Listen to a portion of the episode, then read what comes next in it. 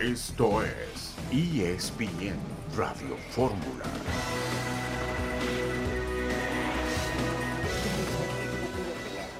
Pero cuando te equivocas tienes que reconocer que te equivocaste, de entrada. Porque a mí me pasó. O sea, no estoy hablando de algo que desconozco. A mí me pasó con Tigres y a la América le pasó. O sea, le pasaron equipos importantes. Pues pues no tendría por qué no pasarle a otro equipo que se equivoque y tenga que, pues ni modo, pagar las consecuencias. El TAS, ¿qué va a hacer? El TAS va a agarrar y decir, a ver, tráeme las pruebas y él va a llevar sus pruebas a Puebla y cuando digan a ver a la Federación Mexicana, pásenme su reglamento y díganme qué pasó, pues se van a dar cuenta que Puebla se equivocó. Puso en la banca a un tipo que no estaba en el registro y el tipo nunca se fue del partido, nunca se fue de la cancha. O sea, el árbitro suplente fue y dijo, el árbitro, el cuarto árbitro fue y le dijo, tienes que abandonar la banca. Y el tipo se fue y se puso en las escaleras del, del, del, estadio. No se fue del no se fue de la parte de la cancha estuvo dentro de la cancha, estuvo en las escaleras, y eso es parte del juego. Y desafortunadamente tienen que reconocer que hay un error. Y bueno, pues no nos gusta, y, obviamente menos como se pierden los puntos, ¿no? Ellos lo habían ganado en la cancha deportivamente y lo habían hecho muy bien, nos habían pasado por encima eh, con nuestros errores y con sus aciertos, eh, pero desafortunadamente lo mismo pasó, reitero yo. Eh, pues, mi, mi, partido era para llegar a una final, no para tres puntos, ¿no? O sea, nos equivocamos y quedamos fuera y, y se resolvió todo porque dijeron, bueno, vamos a tomar la, la, situación que tenemos para que no, no haya tanto problema. Pero al final de cuentas se resolvió. El partido de América, lo pierde América y Atlas agarra los puntos y de ahí agarra un envión para, para hacer lo que hizo en, en, un torneo de llegar a ser campeón. Entonces, y no esos puntos de el campeonato, pero sirven para, un aliciente que nos, a lo mejor nos está sirviendo a nosotros también, un aliciente para decir, bueno, vamos a despertar, porque esto está yendo. Pero bueno, pues cuando te equivocas tienes que pagar consecuencias. Te reitero, por más que lleven pruebas, todo eso, no sé qué argumentan, porque al final de cuentas el reglamento está muy claro. En octubre 12 del Piojo Herrera diciendo que Puebla, pues que fueran al TAS y que de nada servía. Y hoy amanecimos con la noticia que el TAS le quita los tres puntos a Tijuana y le regresa al Puebla. Bienvenidos a ESPN Radio Fórmula. Saludo a mi gran amigo Héctor Huerta. Héctor, ¿cómo estás? Buenas tardes. Hola John, qué gusto saludarte, igual que a Deniso, un fuerte abrazo para ambos. Pues es el primer caso en la historia del fútbol mexicano, John, que un equipo mexicano recurre a tribunales internacionales para rescatar tres puntos que una comisión que debería ser autónoma como la disciplinaria tomó la decisión, para mí desde un principio equivocada, de sancionar a alguien del cuerpo técnico que no estuvo con la pérdida de puntos. Eso no tiene para mí ningún sentido porque eh, los que están en la cancha, el caso de Viñas era futbolista, él podía jugar, él podía entrar al campo y no estaba en la lista de registros. Ese día bueno, de alguna manera, aunque jalado de los cabellos, pero ahí estaba el caso, ¿no? Este es un integrante del cuerpo técnico, no participa en el juego, no, no tiene nada que ver, no tiene influencia en el partido. Así que eh, le devuelven sus puntos al Puebla, que ganó merecidamente en la cancha. Ahora hay que ver si la Federación Mexicana de Fútbol acata. Se supone que la decisión del TAS es inapelable. Dionisio, ¿cómo estás? Dionisio Estrada, un gusto estar contigo el día de hoy. Un eh, saludo, John. Igual lo mismo, igual al señor Héctor Huerta.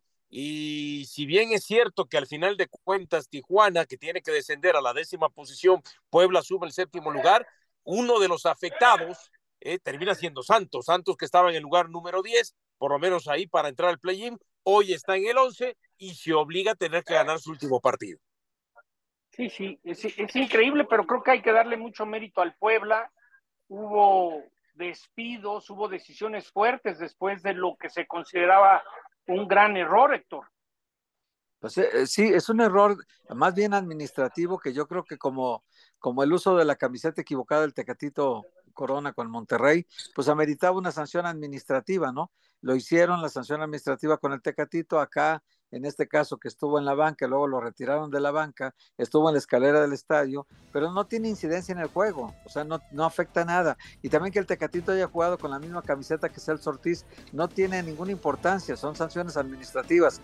Ya el, el estar con un futbolista que no está registrado o que estando en la banca no está en la lista del árbitro, pues es otra cosa, ¿no? Hacemos una pausa, regresamos ahí, en Radio Fórmula, el joven Murrieta se fue de pausa.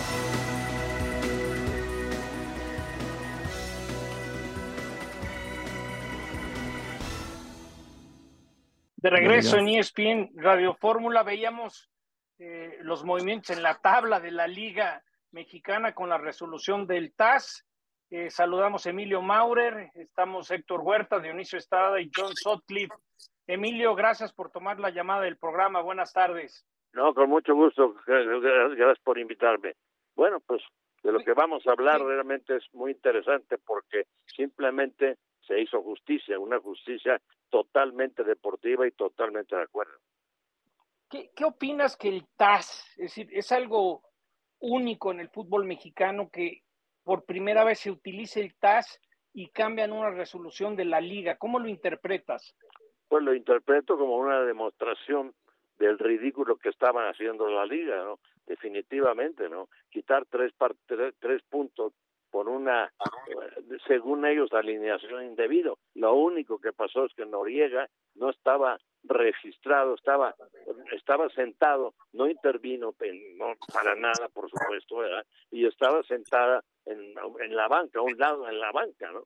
Y obviamente fue una falla administrativa. Y el taxi hizo muy bien porque dejó la multa por la falla administrativa, pero actuó en forma de, de que era una injusticia, ¿no? Es una demostración, es una demostración que, que, que, que realmente puso en ridículo a la federación. Hola, don Emilio, ¿cómo está? Qué gusto saludarlo.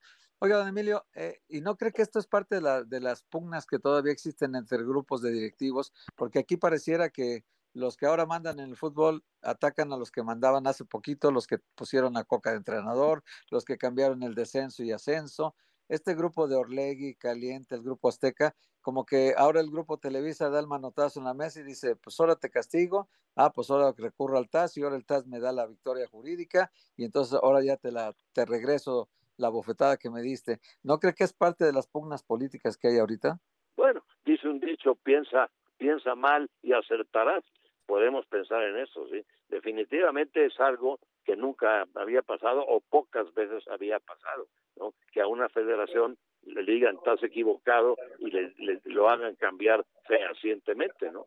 Sí, es pero, ese, pero ese, don Emilio, es un golpe a la federación, a la disciplinaria, a la liga, es un golpe duro de las autoridades internacionales.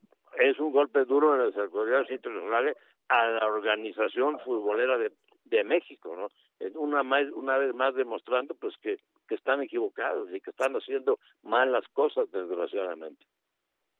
En el saludo, don Emilio Maurer, este, y es un golpe sobre todo a la federación y a la liga, que en ocasiones, por el poder que tienen, se sienten intocables. Es un golpe a la intocabilidad. ¿Es así? Sí, totalmente. Bueno, demostraron que en el fútbol hay quien manda, ¿verdad? Y en el fútbol, si se salen del huacal, los van a poner en orden, ¿no? Por eso digo, vaya, porque ahora mucha gente dice que los pueden desafiliar, que los pueden haber represalias, una cantidad de cosas que son puras tonterías, ¿no? No va a pasar nada en contra en contra del Puebla, por supuesto, se actuó en justicia, ¿no? Y, y, y simplemente, pues le dieron la razón al que la tenía.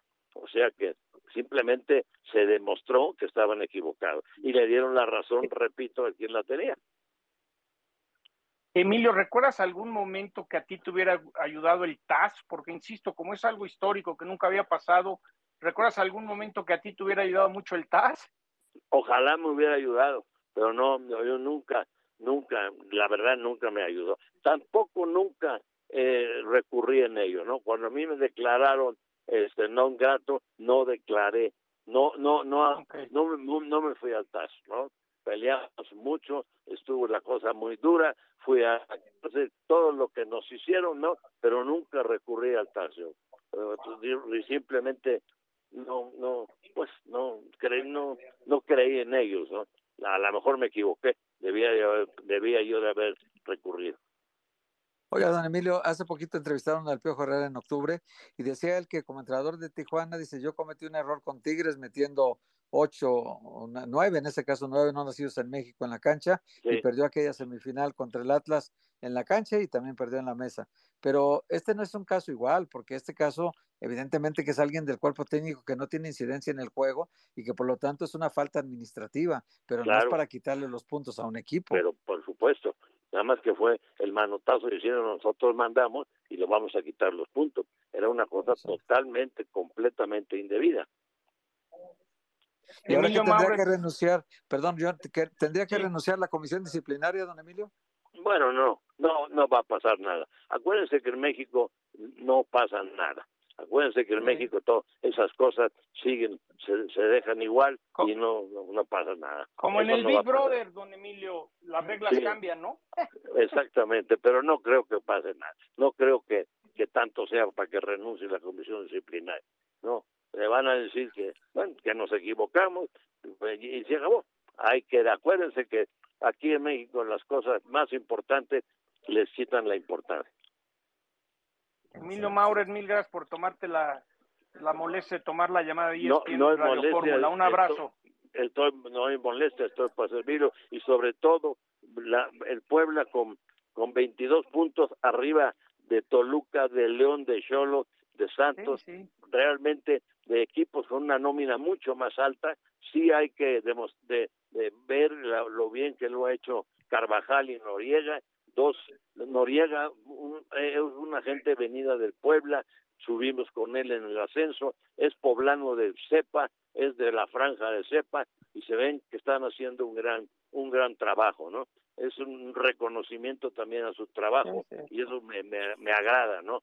Bueno que, que tenemos unos entrenadores que son de Puebla, ¿verdad? Y sobre todo Noriega, que viene de las, estaba en las fuerzas básicas del Puebla, fue estuvo cuando subimos de ascenso, él fue jugador, es un, un, un chavo muy muy poblano y, están haciendo un gran trabajo. Qué bueno que se les demostró. Gracias, Emilio. Me voy a llevar a Héctor y a Dionisio en, en, en diciembre a ver el, concierto de Luis Miguel. Parece ser que ahí sí hay boletos. Te mando un abrazo. Pues a ver si me invitan para, hablar con ellos y saludarlos. nos acompaña, don, Emilio. Nos ponemos a cantar los cuatro. Exactamente, estamos puestos. Fuerte abrazo, don Emilio. hasta luego, gracias. Sí, sí, Luis Miguel se presenta un viernes como en, como en un mes en, en Puebla. A ver si nos escapamos por allá. El que tiene reporte del Puebla es Hernaldo Moritz, después de todo este reporte del TAS. Hernaldo, ¿cómo estás? Buenas tardes. ¿Cómo estás, John? Eh, gusto saludarlos a todos, compañeros. Muy buenas tardes. Sí, pues eh, cayó evidentemente muy bien la noticia en Puebla. Eh, hoy habla en conferencia de prensa Ricardo Carvajal, en un momento lo vamos a, escuchar. Y ellos eh, han preferido, eh, platiqué con, algunos directivos de la franja, tanto en el tema administrativo, también gente en lo deportivo, está por ahí el Búfalo Poblete, han preferido guardar silencio, simplemente apegarse al, comunicado que, que, sacaron hoy mismo y bueno, dejar que ya las cosas eh, pues se enfríen un poco. Eh, hay que tomar en cuenta también que, bueno, obviamente Puebla es eh, un afiliado de la federación, tampoco querían ellos terminar de reventar, ni mucho menos esto, pues lo que me decían ahí un poco fuera de micrófonos, simplemente deseaban que les dieran los tres puntos, ya se los dieron y enfocarse en lo deportivo, que es visitar el fin de semana, el domingo, a la máquina cementera del Cruz Azul, un Cruz Azul que con esta decisión está eliminado ya del torneo Apertura 2023 oficialmente, matemáticamente. Y bueno, Ricardo Carvajal, hoy platicábamos con él en conferencia de prensa, ha dirigido 11 partidos, ha ganado 6 y solo ha perdido 2 desde que llegó a la franja ya con esta decisión del TAS y tiene al Puebla a tiro de piedra en caso de que Santos no gane, eh, de que, perdón, de que San Luis no gane contra Santos y que Puebla pueda vencer al Cruz Azul, la franja incluso podría estar de manera directa entre los seis primeros de la tabla en liguilla. Aquí escuchamos al entrenador de los Camoteros.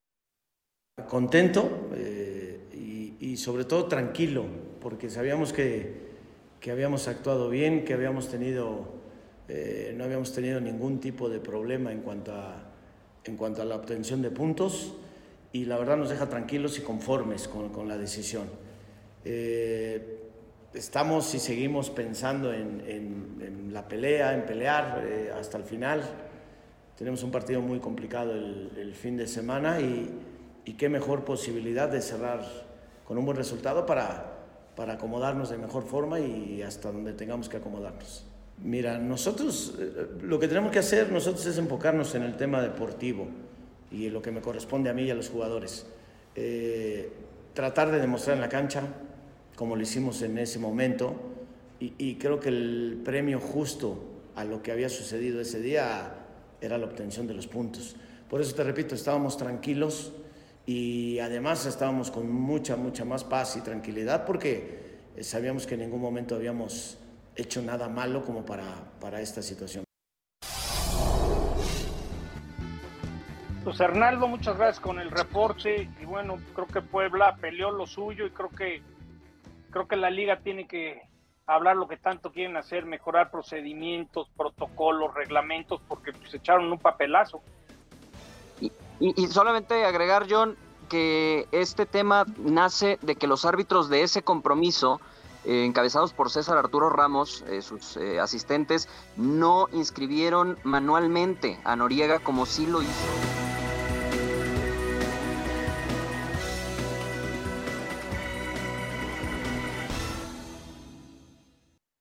De regreso en ESPN Radio Fórmula, Héctor Huerta, Dionisio Estrada y John Sotcliffe. Héctor, ahora sí que en la liga ya hicieron un refresh, ¿no?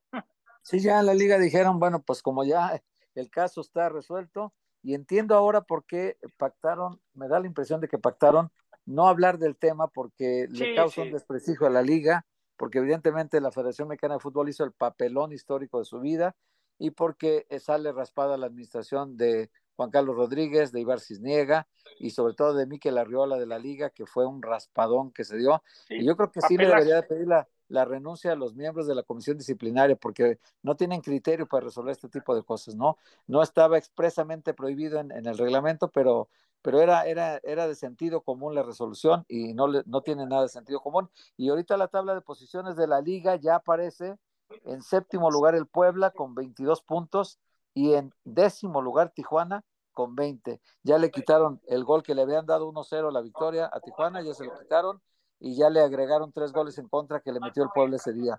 Así que el Tijuana ahora tiene problema para meterse a la repesca porque el Santos Laguna tiene 20 puntos, León 20 puntos y Santos Laguna igual que Tijuana 20 puntos. Así que entre estos tres estará el décimo lugar de la, de la tabla, si no es que por ahí se mete alguien más, pero ya hasta para Mazatlán se volvió muy complicada la cosa. Antes de ir con el Chelis, ¿algún punto final sobre este tema, Dionisio?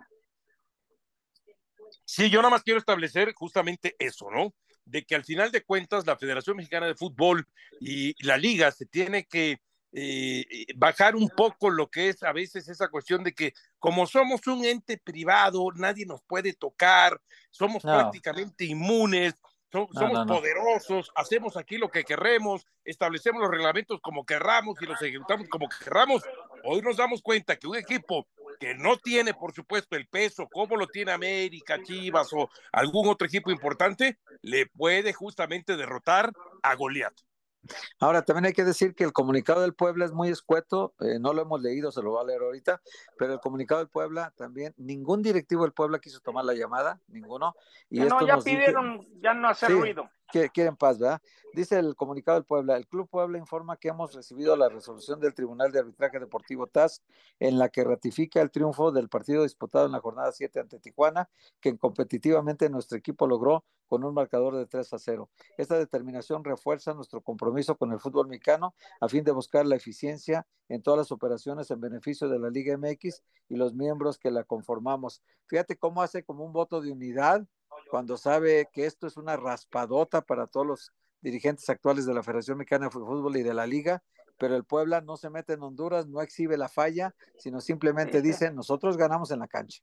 Ya, aquí, como Aquí se ve que hubo telefonazos, dijeron ya papelazo, pero a todos nos afecta más eh, eh, que se siga hablando el tema. Chelis, te mandamos un fuerte abrazo. ¿Cómo, cómo, ¿Cómo se interpreta esto en Puebla, en el equipo, la ciudad, la afición? Algo de esta manera que, que lo suba en la tabla, algo que habían peleado hace, meses. Mira, cuando la, cuando la federación, la liga son juez y parte, el mismo caso lo juzgan de diferente manera y aquí se queda, como bien lo dijo Dionisio, saludos Héctor. Cuando ya hay otro juez, y más a nivel internacional, sucede lo que sucede. Aquí no es, aquí no es lo de los puntos, no es la equivocación, es la responsabilidad de que el fútbol mexicano otra vez esté en la boca mundial de una mala resolución y no veo y no veo quién caramba tome la responsabilidad de esto. Por supuesto que tiene que haber ceses, por supuesto que tiene que haber renuncias, por supuesto, Por supuesto. tiene que hacer algo así. No, no simplemente pierde solos y gana el Puebla. Oye, en Puebla hay, gente que perdió su chamba por eso, ¿no? ¿No hubo Sí. un que le costó su chamba? Sí, No, lo no, tiene no, que no, Puebla no, ya venía. No, no, este partido lo ganó Carvajal. Fue el primer partido que ganó Carvajal. No, no, no, pero en Sí. la parte directiva que habían manejado mal, ¿no? ¿No hubo cambios ahí? Sí, pero ya, ya el señor nuevo, que eh, la televisora lo pone, eh, fue a partir del partido de Cholos. O sea, ya esto se le puede Ok. adjudicar a la nueva, a la nueva, al, al nuevo Ok, directivo. ok, porque ok. No, aquí no hay directiva, acá hay un directivo. Oye, Chelis, pero, pero Chelis, en este caso, sí estoy de acuerdo contigo en que o el presidente de la liga, o la comisión disciplinaria, o la, o, o la secretaría que corresponda que controle la disciplinaria, tienen que hacerse responsable de esto porque es un papelazo internacional que estamos haciendo, porque siempre toman decisiones, aunque sean injustas, y nadie protesta. Hoy que el Puebla dijo, no, elevo mi protesta hasta un tribunal internacional, y este tribunal los exhibe feo, feo, que en la parte deportiva no había ninguna sanción, era sancionable la falta administrativa, nada Bueno, más, pero quitarle los venir- puntos a un equipo es una barbaridad. y aquí van a venir y aquí van a venir más bombas porque se tienen que dar cuenta los federativos no no no los, los ocho errores de los cuales escribí esta semana en ESPN no de los errores del semestre pasado y del antepasado y del y del y de tres atrás y de los errores que se han vivido que se viven con el- la multipropiedad que se viven con la cantidad de extranjeros que, que se viven con el no ascenso y no, no descenso, que se viven a- a- al riñón o al hígado que tengan en ese momento y la conveniencia que tengan los grupos de poder.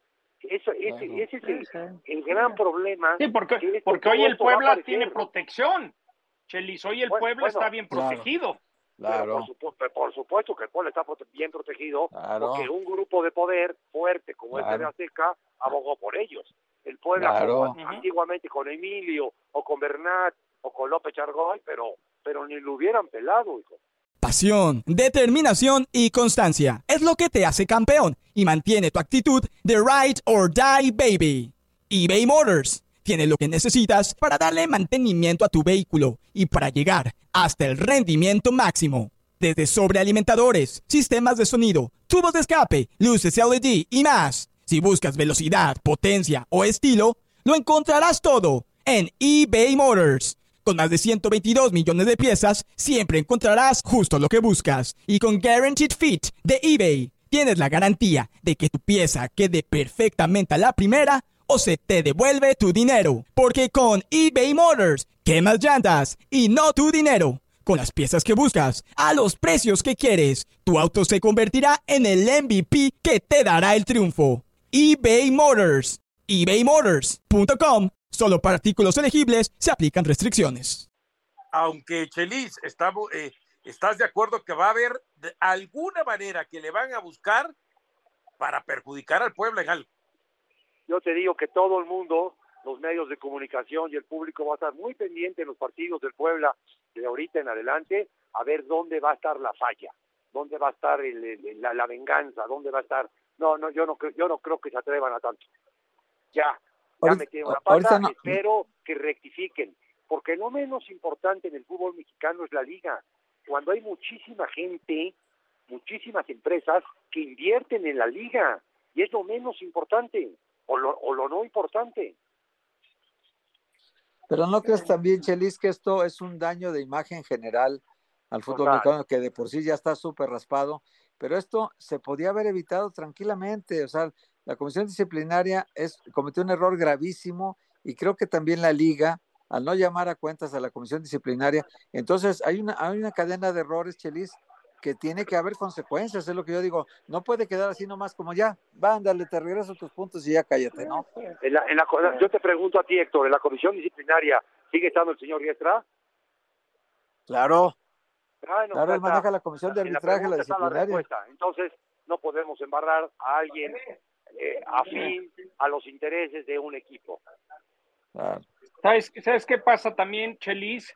Eh, hace unas semanas que hubo la reunión en Monterrey con los dueños y se habla de queremos fondos de inversión y queremos eh, inversión extranjera y queremos que, que los equipos valgan el triple y que, pues mucha gente dice, ¿cómo le voy a invertir a la Liga MX? Primero arreglen su, su ahora sí, su mercado y luego yo entro. Entonces, yo creo que ya no, van a hablar para mucho. No verme, para no verme negativo, lo único aceptable que ha hecho la Liga en los últimos tres o cuatro años ha sido la Liga Femenil. Y no gracias a ellos, gracias a las muchachas, gracias a las mujeres que se han querido superar, se han superado y han hecho de su liga algo respetable. Y mira que te incluyo a Mazatlán, que hizo un punto. Mira que te lo incluyo. Pero en general lo han hecho muy bien en la liga femenil. Dime otra cosa buena que hayan hecho. Pues no, no hay, no hay. No hay, no hay. Búscale por dónde, no hay, de veras. Pues Chelis, te mando un abrazo. Ya quedamos de ir a bailar al concierto de Luis Miguel, Dionisio, Maurer, Héctor y yo. A ver si tú te animas y consigues los boletos. la lluvia! ¡Suave! Ya Chelis ya se fue al concierto. ya, ya, ya. ya, Gracias, Chelis. Me late que sí tiene boletos y no nos quiere invitar. El que sé que no tiene boletos, pero sí tiene el reporte de Tijuana es Jesús Bernal. Jesús, ¿cómo estás? Buenas tardes. Saludos, saludos John, compañeros, muy buena tarde. Eh, pues sí, hoy recibieron muy temprano allá en la frontera la noticia, ¿no? De los tres puntos que sacan a Cholos eh, no solamente de, de, la, de, la, de la zona alta o media alta de la tabla general, sino que los dejan fuera de, la posibilidad de clasificar directo a la liguilla. Hoy solamente aspiran al play-in con estos eh, tres puntos menos que tiene el equipo de Tijuana. Y platicando con gente de, de la frontera, pues me comentaban que ellos no, no se van a meter en problemas, su postura es exactamente la misma que cuando ocurrió esta, esta situación, o sea, ellos se van a mantener al margen, al margen de lo que diga el TAS, simplemente van a respetar la decisión. Jesús, ¿sí? tenemos que pagar el sueldo del Chelis, nos vamos a corte en ESPN Radio Fórmula y regresamos con el reporte de Tijuana. Habrá que ver qué dice el piojo de lo que mencionó ese día en conferencia de prensa. Hacemos una pausa, esto es ESPN Radio Fórmula. Señor Murrieta se fue de pachanga y no se presentó a trabajar. ¿Concierto Luis Miguel? No sé, yo tengo entendido que Murrieta que se fue a los toros y que se le complicó. Hay que averiguar, Dionisio.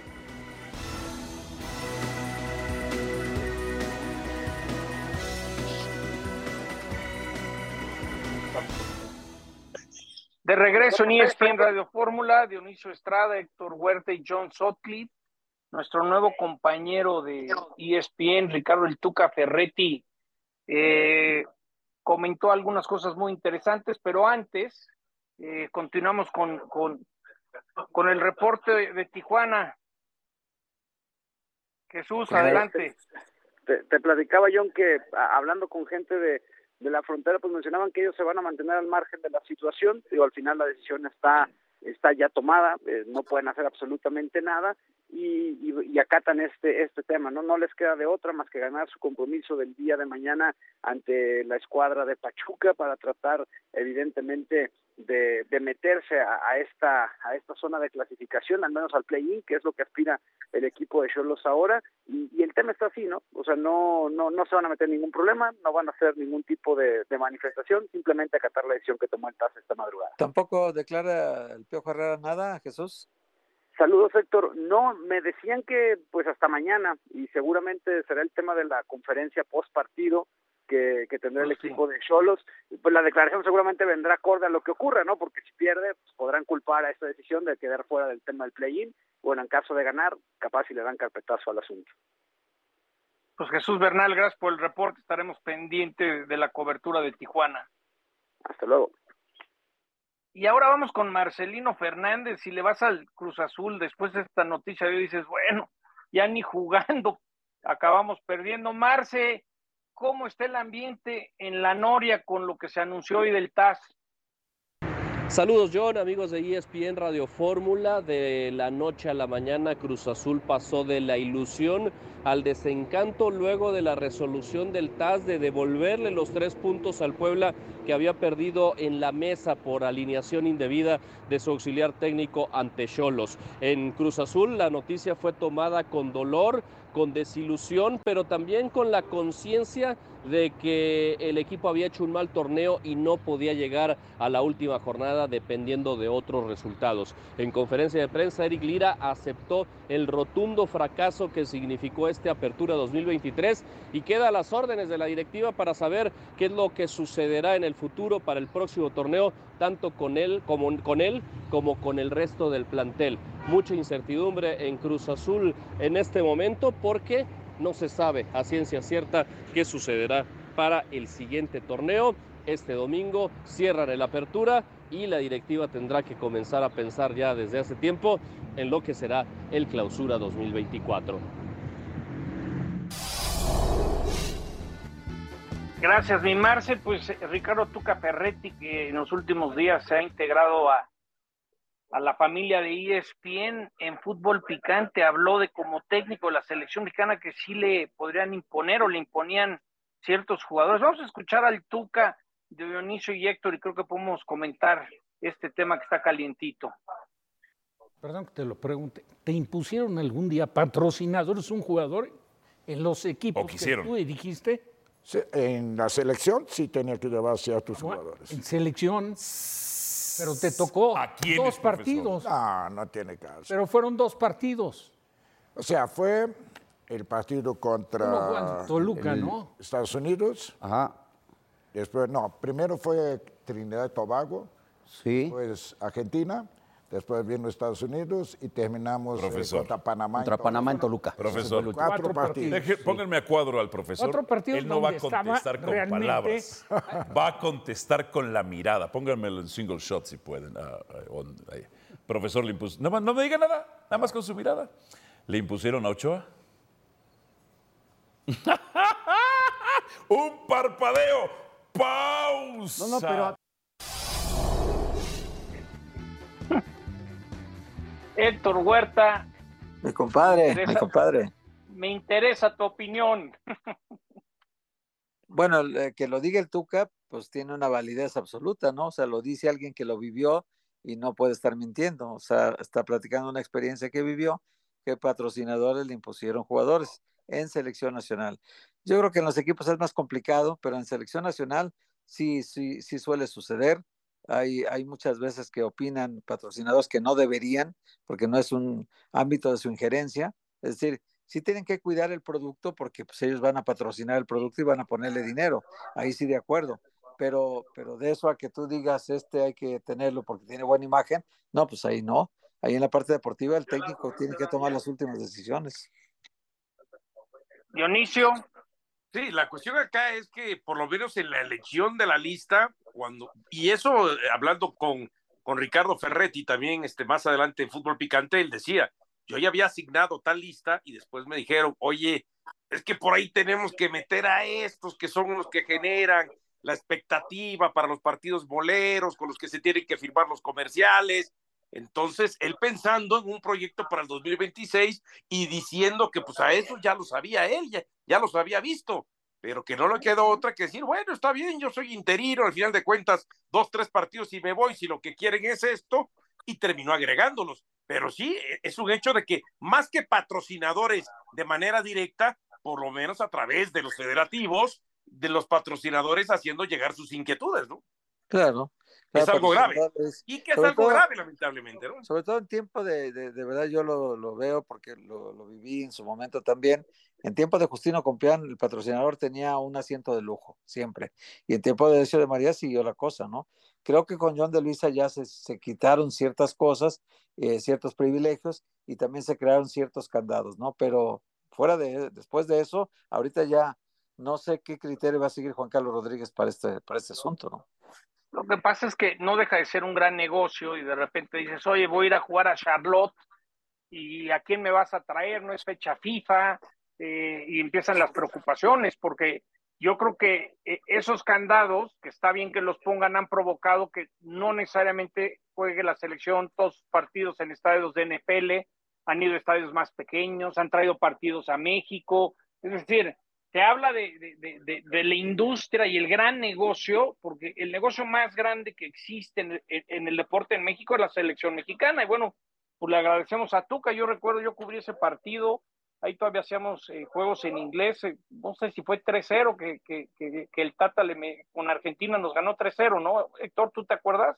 3-0, 3-1, algo así. ¿no? los que los que él dirigió fueron dos partidos contra Argentina amistosos, allá en Argentina, creo que fue en Rosario y en, y en Córdoba. No, en Dallas. Perdimos, los dos. Perdimos los dos. Es en Dallas, ¿sabes por qué me acuerdo? Porque tú que me iba a dar una entrevista antes del partido, me dijo, no, ya me di cuenta que no lo puedo hacer, me prohíbe que hable con ustedes que no tienen derecho en español. Por eso me acuerdo mucho de ese, de ese partido. Pero bueno, vamos a hacer un, un giro Hoy es un día muy importante para el aficionado al baloncesto en México.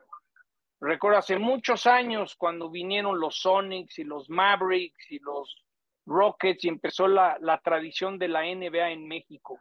Hoy la Arena Ciudad de México tiene a, Atlanta contra Orlando. Y qué mejor para hablar de la National Basketball Association que Toño Rodríguez. Toño, desde estar de manteles largos, feliz de la vida, esperando lo que tanto te gusta, la NBA. Sí, John, mira, no tengo un grito como el tuyo de Monday Night, pero sí, sé que entiendes ese sentimiento al que te estás refiriendo ahorita. Estoy, estamos aquí preparando juntos de producción y demás, está aquí muy cerquita mío Fabri Oberto, y me decía Fabri, bueno, esto es como una Navidad para ustedes, y tienes razón, es tener temporada regular en, en tu país, en una arena que conoces también, no lo digo por mí, no, lo digo por el público mexicano eh, aficionado al básquetbol y a los deportes en Estados Unidos. Imagínate, John, tú que tienes tan buen contexto de cómo son las ligas americanas. La NBA que tiene son 82 partidos de temporada regular por equipo, 82. Solamente van a jugar dos partidos internacionales en total en este año. Es el del día de hoy y otro que viene en un mes en París. Y la NBA no vuelve a salir de Estados Unidos y de Canadá, entonces sí eh, también tú me entenderás, John, la gente de NFL te va a decir, bueno, ¿y por qué no vienen los Cowboys? ¿Cuándo van a venir los Steelers? La, gente quiere ver a los Lakers, la gente quiere ver a, Chicago Bulls por todo lo que hay historia de esas dos franquicias, pero vienen jugadores tremendamente buenos el día de hoy. Yo no tengo dudas que esto se va a llenar. Oye, Toño, a ver, recuérdame, yo tuve la oportunidad de hacer el sonido local en el primer partido de temporada regular eran los Mavericks y los Rockets en el Palacio de los Deportes. ¿Tú te acuerdas qué año fue ese? Pues este es el juego número 32 en total. Ya pasamos 10 de temporada regular. Habrá sido, yo, pues, el primera temporada regular habrá sido, no lo sé yo, no no, no recuerdo algo alrededor. Lo voy a checar como 95, 96. llegando a los 2000, ah, yendo para allá. Ahorita, a ver si ahorita lo checo rápido. Dionisio, Dionisio, adelante. Sí, yo recuerdo que me tocó hacer la cobertura cuando vinieron en aquel Challenger en 1995. ¿no? Todavía no existía el triple, Diony. Cuando tú los cubrías, todavía no existía el triple en la NBA. No existía, no existía. 1997. Mira, la hubo otro en el 95. Sí, hubo otro en el 95. En el 95. Sí, donde vino, antes hubo. Vino donde vino, donde vino San Antonio. Eh, pero eso, fueron, eso era pretemporada. Sí, no, no, eran de, exhibición todavía, sí, amistosos, pero ¿a qué voy? le, le pregunto a Toño, justamente, ¿se vive con la misma intensidad, o más bien juegan con la misma intensidad un partido oficial de temporada estando en México como lo hacen en Estados Unidos? ¿O hay algún tipo de cambio? No, no, no, no, 100%. O sea, aquí no estás hablando de juegos amistosos. De, no, es amistoso. No, para nada, no, no, este cuenta y completamente.